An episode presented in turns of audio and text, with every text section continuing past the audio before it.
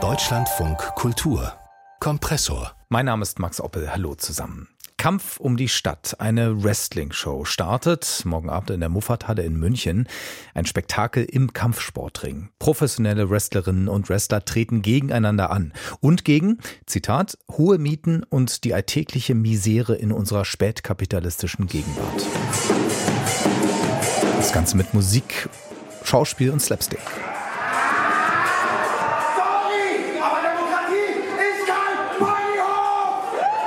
Demokratie ist kein Ponyhof, schreit da ein Wrestler. Was ist das für ein wildes, absurdes Theater? Fragen wir nach beim künstlerischen Leiter dieses Stücks, Julian Warner, Künstler und Kulturanthropologe, bekannt geworden auch als Leiter des Augsburger Brecht Festivals. Ich grüße Sie.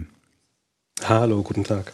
Herr Warner, der Titel Kampf um die Stadt sagt ja schon einiges. Es geht unter anderem um den extrem angespannten Wohnungsmarkt in München und mhm. anderswo.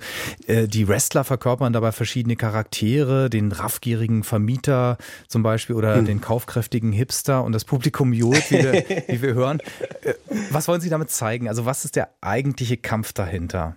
Naja, die Frage ist ja, ähm, warum sind wir gegenüber der, ähm, ja, der Wohnungsmisere oder der Wohnungsfrage äh, so machtlos? Also ich sehe das hier in München, da haben sich alle irgendwie diesem ähm, Zustand wie einem Schicksal hingegeben. Und ähm, unser Versuch ist es, durch die Kraft und diese Liveness ähm, und Körperlichkeit des Wrestlings, ähm, ja, da wieder Bewegung reinzubringen. Und äh, Sie haben es gerade gesagt, ne, Demokratie ist kein Ponyhof, also die Auseinandersetzung zu suchen und ähm, ja, die Menschen zu animieren, wieder Position zu beziehen und eine Haltung zu formulieren. Mhm.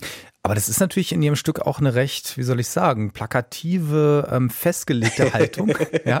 Also Wrestling, Wrestling ist ja nun mal auch äh, nichts für, naja, vielleicht doch für Intellektuelle, aber es ist zumindest zunächst mal recht vereinfacht. Also diese, diese ganz hm. klaren Zuschreibungen. Der eine Wrestler ist der eine, der Böse und der Gute und so.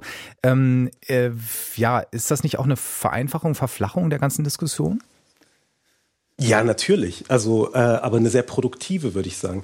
Also das Wrestling kennt ja nur Gut und Böse. Das kennt nur Face gegen Heel. Ja, also und ähm, wir haben so Charaktere wie kleine Leute, besserer Mieter, die Vermieterin, die Stadt äh, etc. Und die treten jetzt im Ring gegeneinander an. Also Sie müssen sich das vorstellen wie so eine Bildungsreise der kleinen Leute. Also das, was äh, Hubert Aiwanger immer so beschwört, ja, also Vox Populi, das ist bei uns so eine Figur, die kommt hier aus Untergiesing, ja, und so eine alteingesessene Figur und ähm, die kämpft zuerst gegen den besseren Mieter, ja, weil das natürlich irgendwie so der Hipster ist, der kommt, der arbeitet bei irgendeinem Big Tech Unternehmen, dem ist egal, ob der in München arbeitet oder ob der in Rom arbeitet oder in Dublin, ja, der kann sich alles Mögliche leisten, weil der sozusagen hypermobil ist, ja, und das, was wir in dieser Grammatik des Wrestlings ähm, oder mit Hilfe dieser Grammatik zeigen wollen oder erzählen wollen, ist, wie dann dieses Problem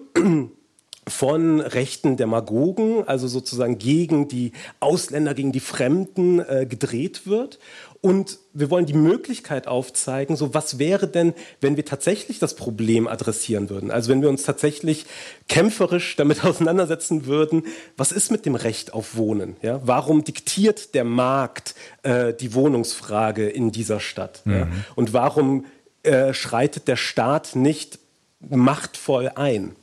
Also ist das, was Sie damit meinen, wenn Sie schreiben im Pressetext, aus Kulturkampf wird wieder Klassenkampf? ja, das ist vielleicht auch ein kleiner Insider für die Bayern hier, ähm, weil wir kommen, also die, der Rest der Republik hat es ja auch mitbekommen, wir kommen gerade aus einem Wahlkampf und dieser Wahlkampf ähm, hat sich äh, eigentlich nicht oder hat kaum die relevanten Themen hier ähm, adressiert, nämlich die Wohnungsfrage. Also Sie müssen sich vorstellen, hier äh, kampieren Studierende ja, mit in Zelten auf Wiesen, weil sie keine Wohnung finden. Und äh, die ja, etablierten Parteien, sage ich mal, die haben sich sehr so darum gew äh, ge gewunden, dazu überhaupt Stellung zu beziehen, das überhaupt zu thematisieren. Mhm. Und die einzigen, die es gemacht haben, waren zum einen die SPD und zum anderen die AfD, die daraus natürlich eine, ja, eine Fremdenfeindlichkeit abgeleitet hat. Die hat nämlich gesagt, so, ihr wollt wieder Wohnungen haben, dann müssen die Geflüchteten alle weg. Und das meine ich, wenn ich sage, so, wir müssen weg von diesen Verschiebungen in den Kulturkampf, also ne, dass wir dann wieder über Geflüchtete, über Gender-Ideologie, über Drag Queens, großes Thema war das hier, mhm. äh, streiten, sondern tatsächlich wieder über materialistische Dinge, über, über Dinge, die unser aller Alltag ähm, maßgeblich prägen. Mhm. Also Sie, Sie meinen sozusagen, dass man diese Verbindung, die da gezogen wird, ja komplett dann ähm, negiert oder ausblendet. Also dass es zum Zusammenhänge auch gibt natürlich zwischen mhm. Unterbringungsproblematiken, wenn man eine große Migration oder so hat. Oder geht es Ihnen nur um den Fokus? Naja, um jetzt das Beispiel der Migration aufzugreifen, also so wie ich es verstehe, äh, gerät ja die Migration oder kommt die Migration on top auf ein Problem, nämlich dass wir zu wenig sozialen Wohnraum in diesen Städten total, haben. Ja. So ja. und es verschärft natürlich ein Problem. Das ist nicht zu leugnen, aber das grundsätzliche Problem ist, dass der Staat sich hier aus der Verantwortung rausgezogen hat. Ja. Mhm. Und ich komme noch mal auf diese Formulierung: Rech Wohnen ist bei uns kein Recht. Ja, so, also es ist äh, sozusagen bei den Vereinten Nationen äh, als Menschenrecht verankert, aber im Grundgesetz ist es explizit nicht verankert. Ja? Und somit hat der Staat da natürlich sich ähm, ja, eine gewisse Bewegungsfreiheit gelassen, ja. wie er damit umgehen kann. Aber wir haben es in der Pandemie unglaublich krass gesehen, was es bedeutet, wenn Menschen in äh, großen Wohnungen leben können ja, oder Menschen in sehr kleinen Wohnungen leben können. Ja. Also das ist natürlich äh, total spannend. Na klar, also man könnte das jetzt auch parabelmäßig erzählen, wie es vielleicht äh, Brecht getan hätte. Sie machen das Ganze eben mhm. mit Wrestling. Ja, also wird aus Wrestling eine soziale Kunst in gewisser Weise. Insofern finde ich es aber auch wieder spannend, weil ich von Brecht eben sprach. Der war nämlich ein großer Boxfan. Ja, äh, ja. also äh, war das auch ein bisschen Ihre Idee, also Brechts äh, Box-Fantum ähm, damit zu, mit zu verwursten mit Sozialtheater? Sozialtheater, also bitte. Also Entschuldigung. Ist, ich würde sagen, Sie dürfen es Jahrmarkttheater nennen oder Poptheater, aber bitte kein Sozialtheater. Okay.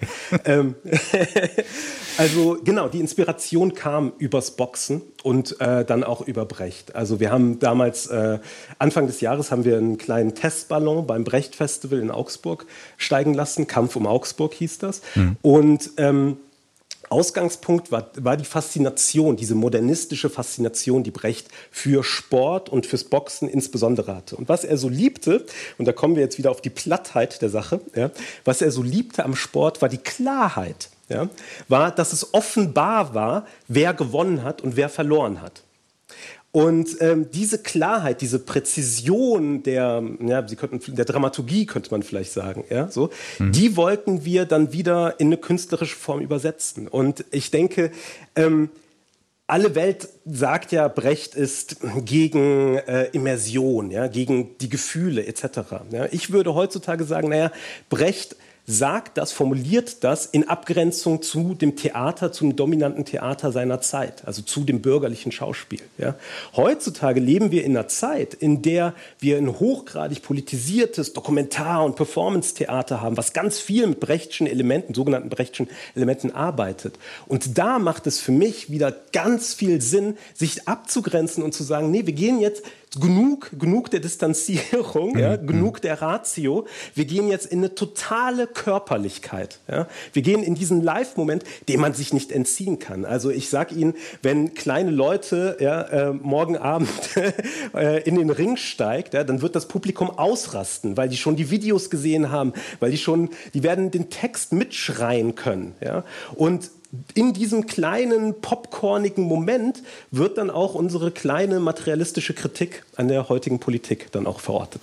Ich finde, das haben Sie sehr schön beschrieben und ähm, ich glaube, ja, man kann sich da nur darauf freuen, da vielleicht dabei sein zu dürfen in der Muffathalle, wenn die Kämpfe ausgetragen werden und dieser ganze Subtext drumherum sich vielleicht dann in die Menschen äh, hineinschleicht. Äh, Kampf um die Stadt, eine Wrestling-Show morgen und übermorgen zu sehen im Rahmen des Spielart-Festivals für zeitgenössische Theaterformen. Und das war der künstlerische Leiter Julian Warner. Ich bedanke mich. Ich danke Ihnen. Wiederhören.